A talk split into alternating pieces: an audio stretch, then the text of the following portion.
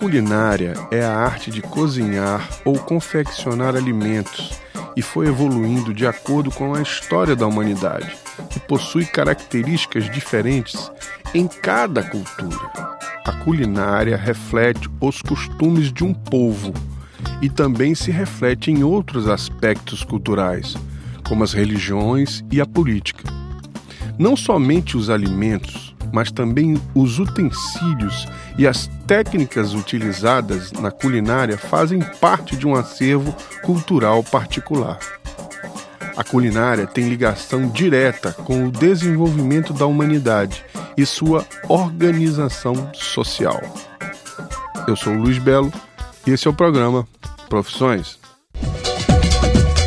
Biologia ambiental, fisioterapia, psicologia, engenharia mecânica, arquitetura, militar, inglês, professor, fisioterapeuta, direito, medicina, psicologia, arquitetura, medicina veterinária, engenharia eletrônica, educação física, ciências da computação.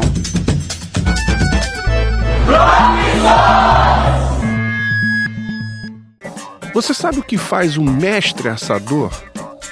Vamos conversar hoje com o Tiago, o ogro, para saber dessa arte. Essa questão de falar mestre assim é, é complicado, né? Hum. Eu aceito esse termo assim de mestre porque eu acho que mestre é quem ensina.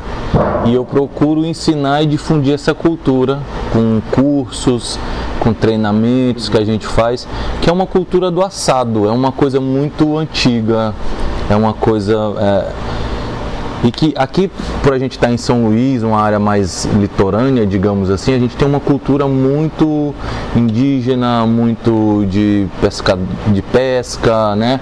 Você vai mais para o interior, a gente tem aquela cultura da farinha, são coisas bem, bem raízes assim mesmo. E se, for, e se você descer mais para o sul do Brasil, onde não se tem mar, vamos dizer assim, é, e onde foram implantadas as criações de gado, ali nos pampas, o gaúcho ele não é só do Rio Grande do Sul. O gaúcho ele é argentino, uruguaio, eles são gaúchos, eles têm a mesma tradição, eles usam aquelas bombachas, então é uma coisa tradicional. E, por exemplo, o fogo de chão, que é um, é um, um tipo de assado tradicional. Quando o dono da fazenda falava, ó, oh, vai lá no, no campo e mata uma reis para mim. Eles iam lá, matavam a, a vaca ou o boi, e enquanto eles iam descarnando, tirando as carnes mais nobres ali para o patrão, né? Geralmente a parte do traseiro, sobrava a parte do dianteiro ali, costela e tal. Eles pegavam, faziam aqueles espetões no meio do mato, pegava, tacava fogo numa lenha e assava aquilo ali por horas e horas enquanto eles iam escarneando. Então essa coisa do fogo de chão virou uma coisa raiz também, é, é tradição deles ali. E aí isso foi alastrando pelo Brasil e a cultura hoje do, do assado, a gente vai estudando e vai se especializando e vai começando a entender como é que funcionam os vários tipos de, de cocção. Então, é, quando a gente se diz um mestre assador, é um cara que já faz isso há algum tempo, que já estuda as técnicas, que quer saber o porquê. É, é, ele estuda desde, ele tenta entender desde a criação do gado, as diferenças das raças, as diferenças dos cortes que no Brasil a gente cresce aprendendo maminha, fraldinha, picanha, costela, né? Você vai nos Estados Unidos é prime rib, short rib e assim vai. Lá eles não sabem o que é picanha, né? Estão sabendo agora que o eh, tá tudo, a internet está aí divulgando tudo, mas é, você chega na Inglaterra também são cortes totalmente diferentes do porco, do cordeiro, do boi. E aí, com essa globalização, vamos usar esse termo que já está até antigo, é, você começa a ver o que estão fazendo nos outros países e começa a pesquisar, a entender, a estudar e começa a se especializar. Então, pode ser daí esse termo de, de mestre assador que eu digo que eu sou um churrasqueiro, mas é igual, tá naquela moda gourmet agora, o cozinheiro ele quer ser chefe, né? É, é. é, eu digo que eu sou um churrasqueiro. É, mestre assador são, são os outros que, que chamam a gente. E nesse embalo desse, dessa coisa do, do churrasco e dessas formas novas, o, o público ele está muito ávido, né? Começou começou um pouco com bebida, né? Aí veio na culinária, a coisa da comida e assim, o movimento dos, dos food trucks, dos beer trucks que trouxe uma comida e uma bebida mais elaborada para massa, né? Trouxe para rua. Então você consegue comer comidas elaboradas sem precisar ir num restaurante muito sofisticado. É, É, nós fizemos partes é, desse movimento do- dos food trucks, dos beer trucks. Nós fomos o, o primeiro caminhãozinho de, de, de chopp artesanal a, a ir para rua aqui em São Luís. Então esse movimento também que a gente faz parte, tem esse pioneirismo que eu acho muito legal. E aí nesse movimento começaram os festivais de churrasco. É, começou acho que com a churrascada em São Paulo, uns 3, 4 anos atrás. É uma troca de informação muito grande, porque você vai, você vê o que um, um outro assador está fazendo, é, você vê técnicas novas, e aí a gente procura trazer isso para o nosso estado, aqui para nossa cidade e, e, e que não necessariamente seja mais caro, tá? Porque às vezes o pessoal acha que ah, porque é um prato diferente, nunca vi falar dessa carne, ah, não quer dizer que seja mais caro, pelo contrário. É, a gente faz cortes de, de costela, a gente faz cortes de, do dianteiro bovino aí, que muita gente discriminava, né? Achava que parte do dianteiro era só para fazer cozido é, ou carne moída, né? E não é, hoje os melhores cortes são tirados da parte dianteira do boi. O- a parte do lombo dianteira você tira o bife ancho, você tira o prime rib, você tira vários cortes. O short rib que é retirado do acém. Eu faço nos cursos aqui, eu falo, galera, vou assar um acenzão pra vocês. Nego não acredita. O quê? Que brincadeira. É, eu falo, presta atenção, pá, a gente assa, a gente ensina como utilizar o sal, porque também tem toda uma. Tudo requer uma técnica, né? O porquê de ter um sal mais grosso, ter um mais fino, ter um intermediário, ter um granulado, como é que se usa, quando se usa e qual carne se usa. Então a gente tenta difundir isso, fazer, o- fazer o simples bem feito. Já tivemos algum o primeiro grande festival de carne aqui em São Luís, teve uma aceitação muito boa. A gente fez porco no fogo de chão. Foi a estação, acho que mais fotografada, 10 porcos assim, abertos, assados inteiro. Dá um trabalho, é um Dá um trabalho. A gente começou 3 horas da manhã para servir meio-dia. Hoje, nesses cursos que você dá, né, as mulheres participam? Muito. É uma, é uma presença mais masculina?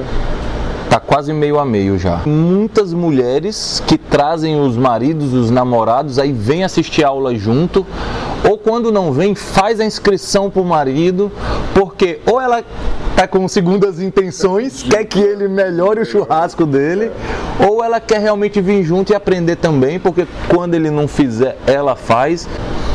E a mulherada tá tendo uma aceitação muito boa. Porque eu digo que o paladar não tem sexo, né? O paladar nunca volta. Guarda essa frase, o paladar nunca volta. Porque se o paladar quer ter essa experiência, mas refinando, assim com a comida, assim com o chocolate, assim com qualquer substância que use o paladar ali, ele vai só desenvolvendo. E daí tem três anos que não parou mais. Aí eu lancei a Casa do Ogro, uma paginazinha de Facebook por brincadeira.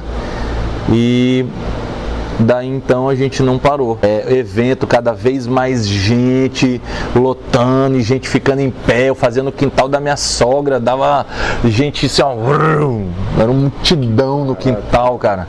E porque assim, a coisa do paladar, né? O pessoal ávido por experimentar coisa diferente, burger na brasa, é, e os molhos que a gente faz, tudo, todos os molhos artesanais, todos diferentes. Então foi muito legal isso. Eu sou um cara que eu gosto muito de estudar, eu gosto eu gosto muito de buscar informação. Eu tenho, eu, eu tive um tempo atrás uma facilidade por, por ler, por entender um pouco em inglês, assim, de buscar algumas fontes fora, mas que hoje com o Google Translator isso já não é mais barreira. Alguns anos atrás seria, entendeu? Mas assim, eu sempre procurei buscar algumas informações fora e ler e assim ver o que, que a galera tá fazendo fora.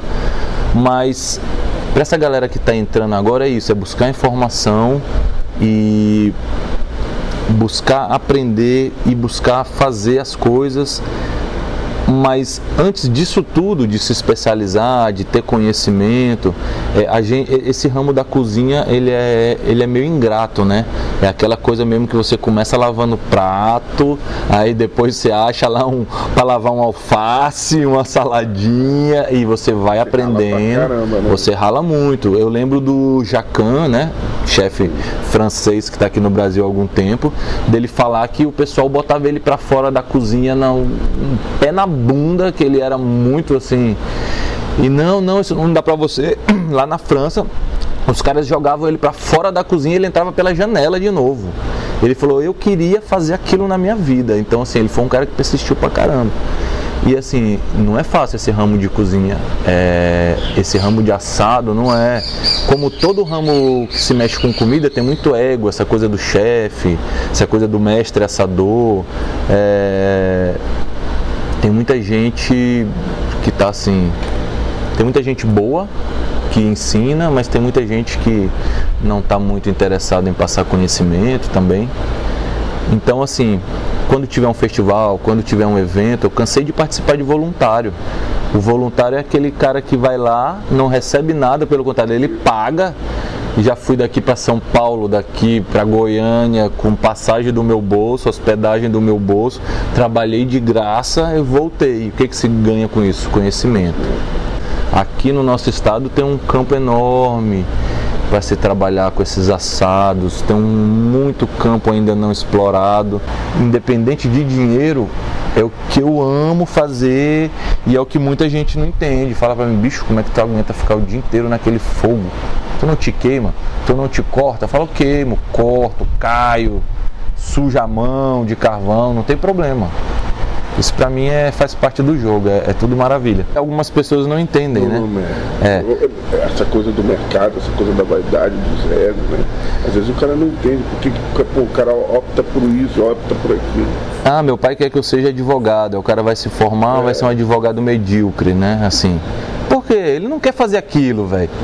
Ele queria estar tá pescando. Porra, é. beleza, vai pescar, monta um site de, de equipamento para pescaria, daqui a pouco bomba e, você vai estar tá vivendo e vai estar tá pescando e tá feliz, entendeu? Qual era o áudio que tu gostaria que sonorizasse assim essa trajetória de vida tua? Vem na cabeça agora Almi Sater. Ando devagar, porque já tive pressa e levo esse sorriso, porque já chorei demais. conhecer as manhãs e as manhãs, o sabor das massas e das maçãs. É preciso amor para poder pulsar, é preciso paz para poder sorrir, é preciso a chuva para florir.